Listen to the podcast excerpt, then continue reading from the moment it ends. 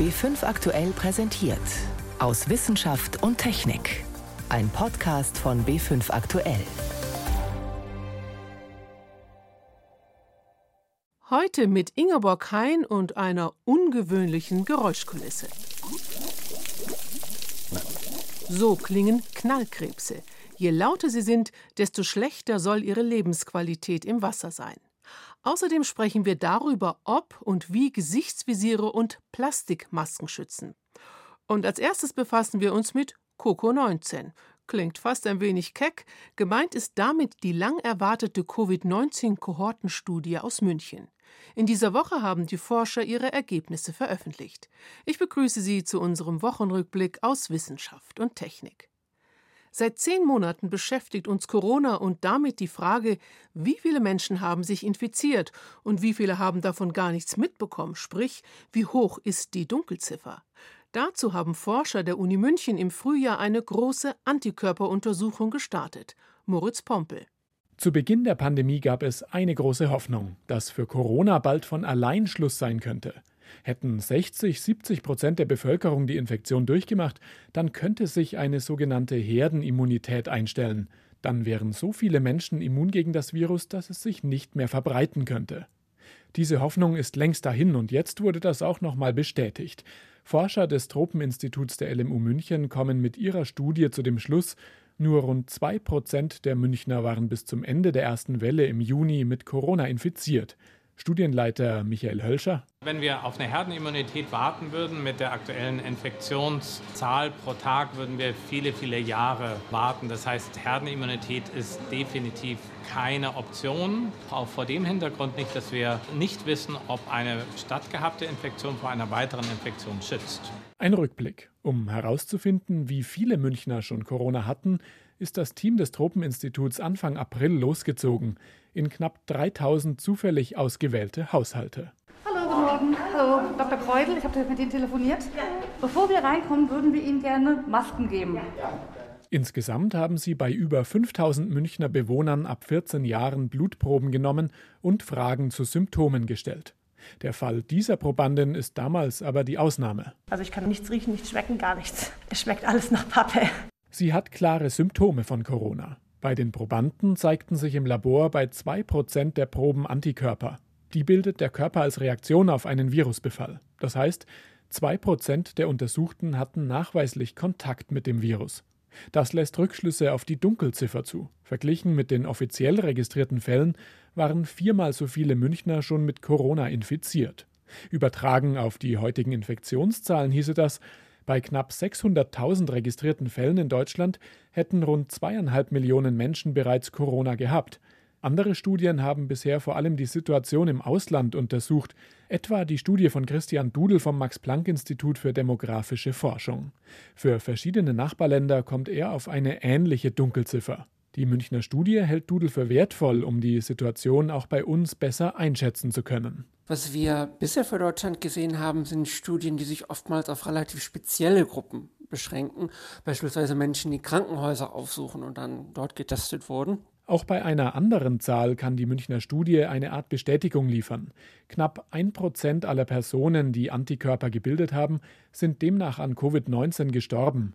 Die Infektion sei also durchaus gefährlich, sagt Michael Hölscher. Ungefähr 10 bis 100 Mal mehr Leute sterben an Corona als an einer normalen Grippe. Hölscher und sein Team konnten außerdem beobachten, dass es in Haushalten mit Covid-Fällen vermehrt Infektionen gab. Die Quarantänemaßnahmen für infizierte Personen innerhalb eines Haushalts seien also sinnvoll. Dass die Forscher ihre Ergebnisse erst jetzt veröffentlichen, hat mit zweierlei zu tun. Zwischenzeitlich kam ein neues Testsystem auf den Markt, die Proben wurden damit erneut überprüft. Und die Forscher wollten nach der massiven Kritik an der Heinsberg-Studie aus NRW besonders genau sein. Die Münchner Forscher werden jetzt untersuchen, wie sich die Infektionszahlen weiterentwickeln und ob ihre Probanden die Antikörper im Blut behalten oder ob sie sich womöglich erneut mit Corona anstecken könnten. Ein Beitrag von Moritz Pompel.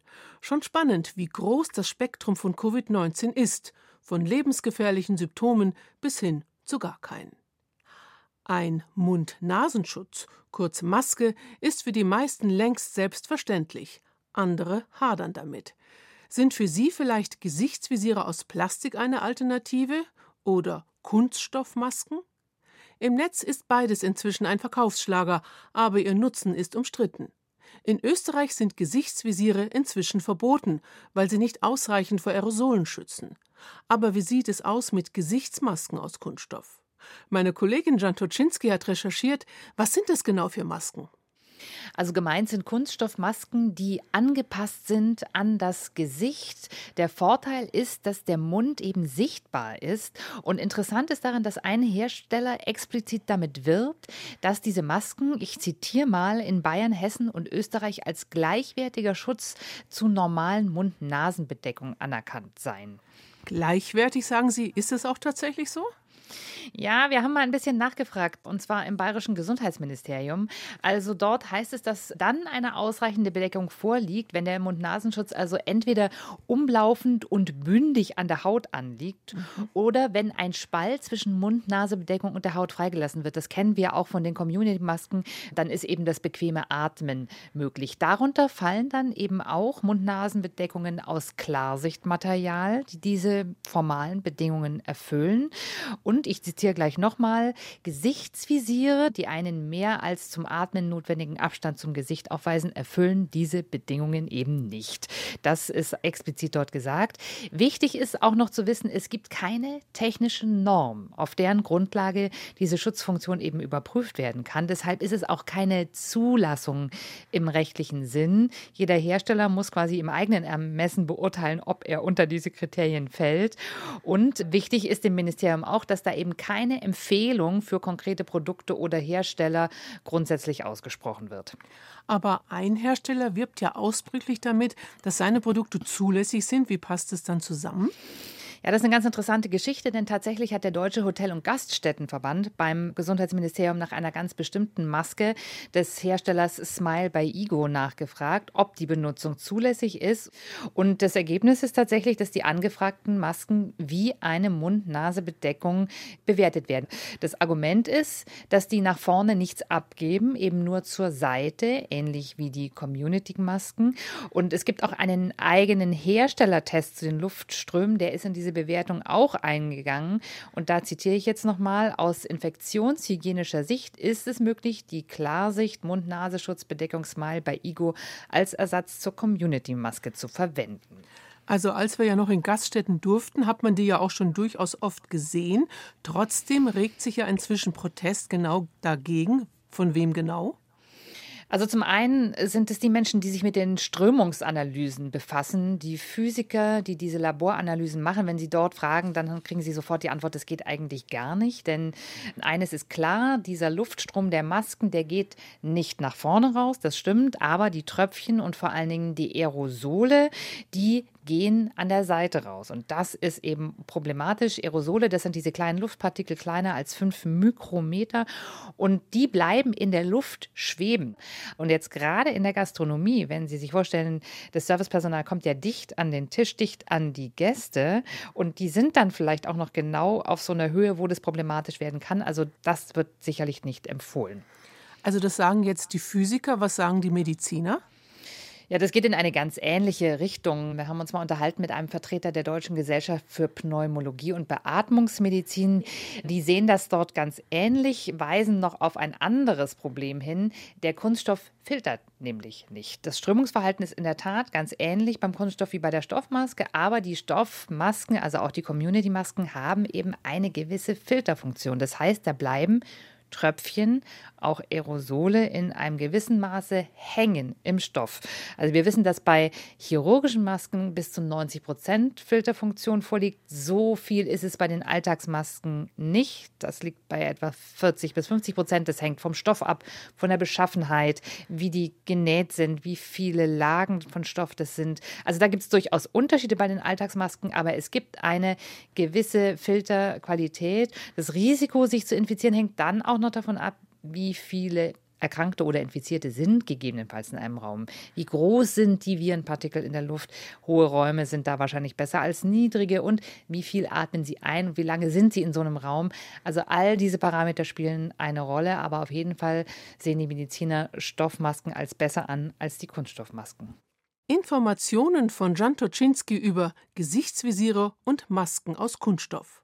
Überall, wo wir eine Maske tragen müssen, also im Zug, im Geschäft oder im Büro, reicht ein offenes Plastikvisier auf keinen Fall aus. Sie hören B5 am Sonntag aus Wissenschaft und Technik im Studio Ingeborg Hein.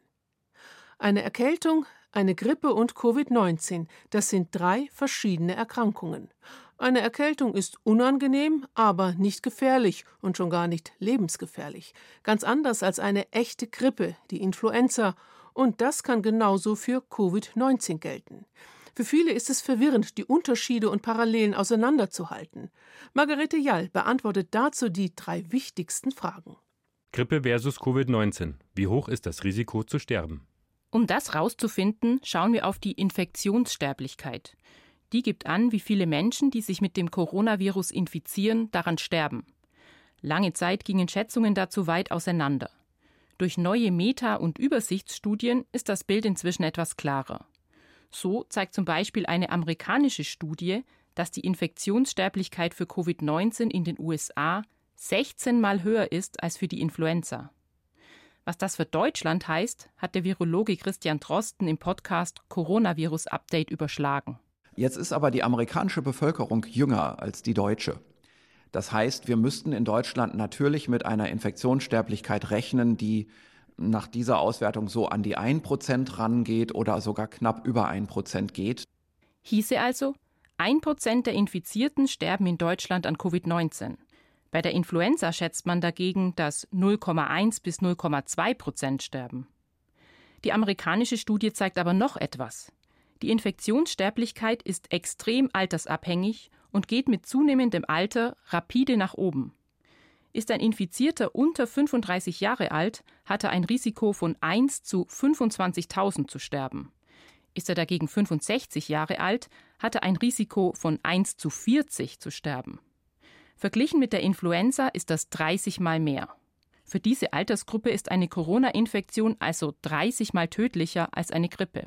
Grippe versus Covid-19. Wie verlaufen Infektion und Ansteckung?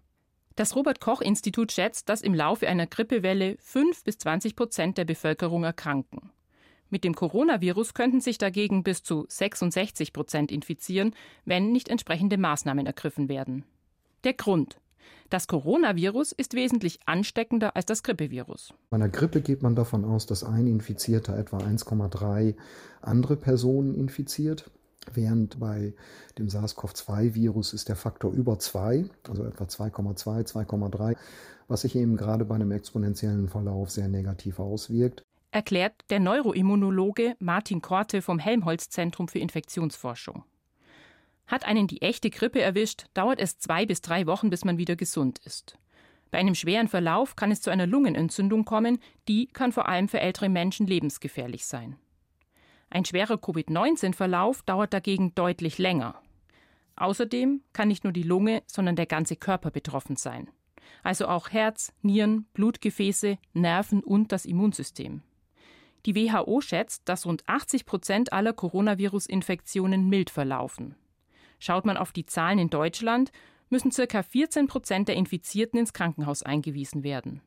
Sowohl für die Grippe als auch für Covid-19 gilt, Je älter jemand ist und je mehr Vorerkrankungen bestehen, desto häufiger ein schwerer Verlauf. Grippe versus Covid-19. Welche Langzeitschäden gibt es? Noch lässt sich nicht abschließend sagen, welche Folgeschäden eine Covid-19-Erkrankung haben kann, weil es noch nicht genug Forschung dazu gibt. Aber es deutet sich an, dass die Folgeschäden deutlich größer sind als bei einer Grippe. Laut dem Neuroimmunologen Martin Korte klagen viele Menschen über Erschöpfung, Geruchsverlust oder Herz- und Nierenprobleme. Und das, obwohl die Infektion eigentlich überstanden ist.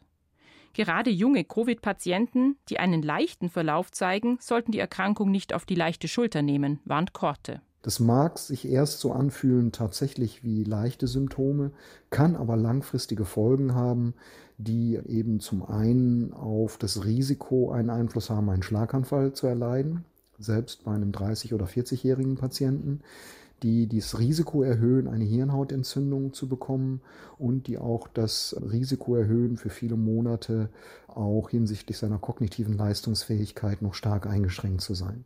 Auch bei der Influenza gibt es langfristige Folgeschäden, nicht nur bei älteren Patienten. Gerade bei Jüngeren kann das Gehirn betroffen sein und die Lern- und Konzentrationsfähigkeit einschränken. Martin Korte. Allerdings bei jüngeren Probanden ist es so, dass sich das schon nach wenigen Wochen wieder normalisiert, sodass die Gehirne quasi zu ihrer vollen Funktionsfähigkeit zurückkommen. Das ist bei älteren Probanden anders. Unterm Strich, wie gefährlich ist Covid-19? Medizinisch gesehen sind weder Grippe noch Covid-19 harmlos. Beide Krankheiten können tödlich enden, beide Krankheiten können Langzeitfolgen haben. Um vollständig zu beschreiben, wie gefährlich das Coronavirus tatsächlich ist, fehlen aber noch Daten. Der Neuroimmunologe Martin Korte fasst es so zusammen. Es ist eindeutig Covid-19 gefährlicher als einer Grippe. Dabei muss man sich klar machen, dass auch eine Grippe nicht harmlos ist. Viele Menschen sterben jedes Jahr daran. Viele Menschen haben auch langfristige Schäden durch eine Grippe, aber man kann bei Covid-19 immer noch mal den Faktor 10 drauflegen bei langfristigen Schäden, bei schweren Verläufen und auch bei Todesfällen, sodass eindeutig Covid-19 die bei weitem schwere Erkrankung ist. Machen wir einen Blickwechsel zum Leben unter Wasser. Dort geht es ziemlich turbulent zu und das können wir hören. Es wird geatmet, gebohrt, geschwatzt, gekämpft und gefressen. All das macht Geräusche. Meeresbiologen stellen jetzt die These auf, je höher die Temperaturen im Wasser sind, desto mehr steigt der Lärmpegel an. Guido Meyer. Mal abgesehen vom Ein- und Ausatmen des Tauchers, von dem Geblubber also, das Menschen produzieren, wenn sie das Meer erkunden, auch ansonsten geht es ganz schön laut zu unter Wasser. Der Ozean ist ein sehr lauter Ort. Die meisten Tiere unter Wasser machen Geräusche. Fische brummen und schilpen und summen und pfeifen. All diese Geräusche verraten uns, dass ein Gebiet belebt ist. Elizabeth Fournet ist Meeresökologin am Center for Conservation Bioacoustics der Cornell University in Ithaca im US-Bundesstaat New York. Kakophonie unter Wasser haben Meeresbiologen bislang als Anzeichen für ein intaktes Ökosystem gedeutet, beispielsweise ein Korallenriff. Aber es gibt noch eine Lärmquelle, deren Auftreten dieser Theorie nun zu widersprechen scheint, das Knallen von Krebsen. Es klingt wie brutzelnder Speck in der Pfanne.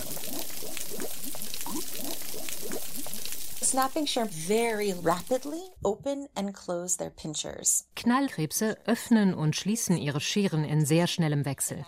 Dabei entsteht für kurze Zeit ein winziger Hohlraum im Wasser, eine Blase. Schließen die Krebse ihre Scheren, bringen sie dadurch die Blase mit einem Knallgeräusch zum Platzen.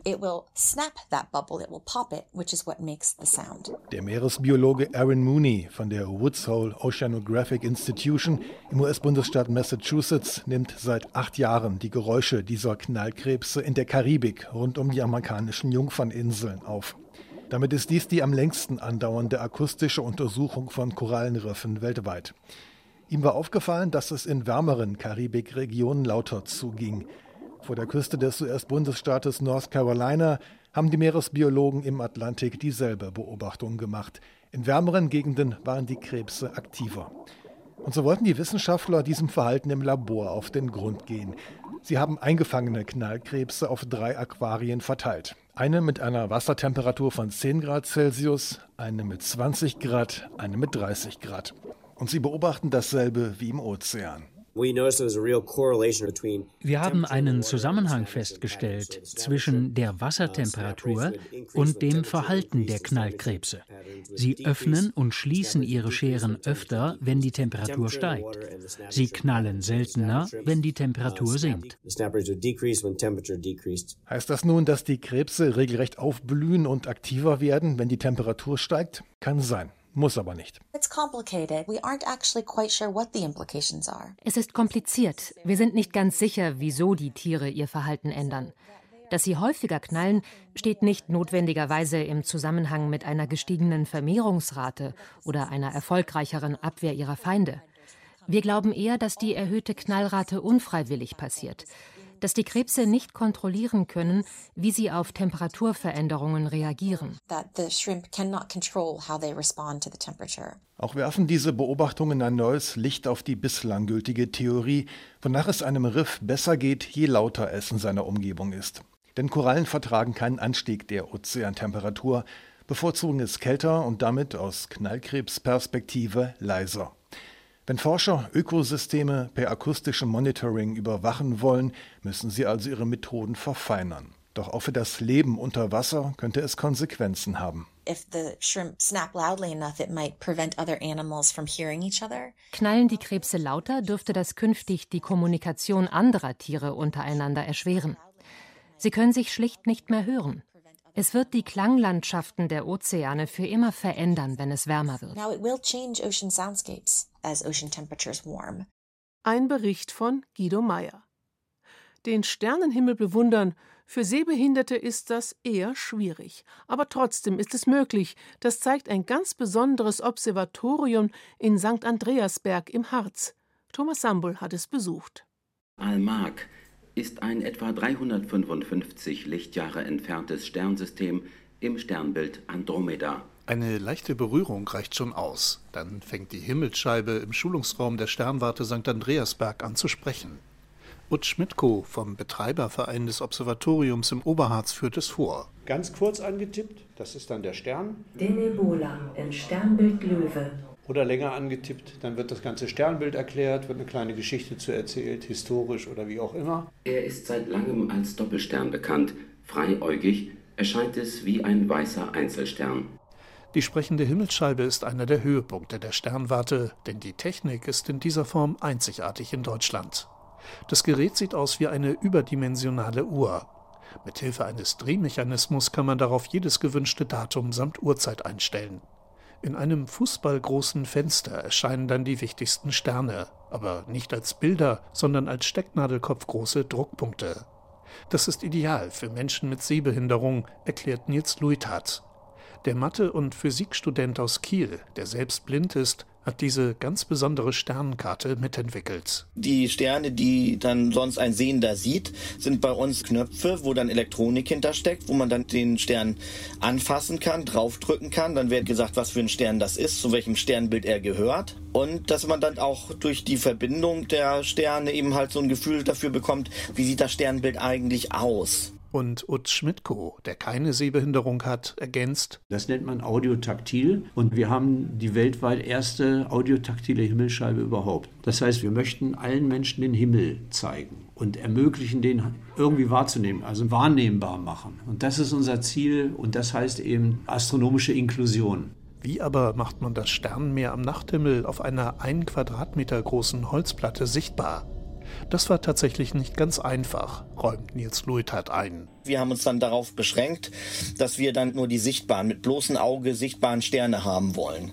Wenn man viele Sterne abbilden würde, würde man ja praktisch eine Art Stecknadelkissen haben, aber gar nichts mehr richtig fühlen können. Insgesamt sind das so circa 170, 175 Sterne, die jetzt auf der Scheibe sind. Die Technik ist das eine. Für Menschen, die nicht gut oder gar nicht sehen können, müssten jedoch auch die Erklärungen so anschaulich wie möglich sein. Die Fachsprache der Sternkundler hilft da nicht weiter. Auch daran musste Entwickler Nils Luithardt also arbeiten. Zum Beispiel die Zusammenhänge zu erklären, was nun scheinbare Helligkeit ist und absolute Helligkeit und Leuchtkraft und solche Geschichten. Ich meine, wenn man vorher noch nie etwas gesehen hat, wie soll ich dann etwas wie Leuchtkraft verstehen? Menschen mit eingeschränktem Sehvermögen können sich in der Sternwarte St. Andreasberg aber auch ein Bild vom Mond oder von Asteroiden machen. Dafür gibt es Spezialmodelle zum Anfassen aus dem 3D-Drucker. Und das ist natürlich auch etwas ja, Faszinierendes, die Mondoberfläche dann zu ertasten und dann einen Eindruck davon zu bekommen, wo dann Neil Armstrong gelandet ist. Und dann kann man da eben die Krater ertasten. Und statt durch kleine Teleskoplinsen zu gucken, bekommen Sehbehinderte die Bilder aus den Astro-Fernrohren im Außengelände auf große Leinwände in die Vortragsräume der Sternwarte projiziert. Utz Schmidtko. Das Universum, das wird direkt live übertragen. Die sehen dann die Andromeda-Galaxie, die sehen Satelliten durchfliegen und so weiter. Und auch der Verlauf einer Sonnenfinsternis lässt sich so ganz gut mitverfolgen. Und dann ist da auch noch das Planetarium to go oder auch die Sternwarte zum Aufsetzen. Ut Schmidtko erklärt, was sich dahinter verbirgt. Es gibt so Brillen, wo man sein Handy reinpackt mit GPS und wenn man dann den Kopf hebt und guckt zum Beispiel auf Saturn, dann kommt über Kopfhörer die Information, Sie schauen jetzt auf Saturn, Saturn hat Ringe und so weiter. Da wird die ganze Geschichte erzählt. Das machen wir hier auch, ja. Es gibt also jede Menge Möglichkeiten, auch sehbehinderten und blinden Menschen einen Blick ins Universum zu ermöglichen. Die entsprechenden Hilfsmittel werden in anderen Sternwarten noch wenig genutzt. Das gilt auch für die sprechende Himmelsscheibe von Nils Luithards. Interesse wurde bekundet, aber dass jemand das Konzept so übernommen hat, ist mir nicht bekannt. Wie schade, denn für diese Idee kann es doch nur heißen, Nachahmer dringend gesucht. Mit diesem ungewöhnlichen Blick ins All endet für heute aus Wissenschaft und Technik am Mikrofon Ingeborg Hein.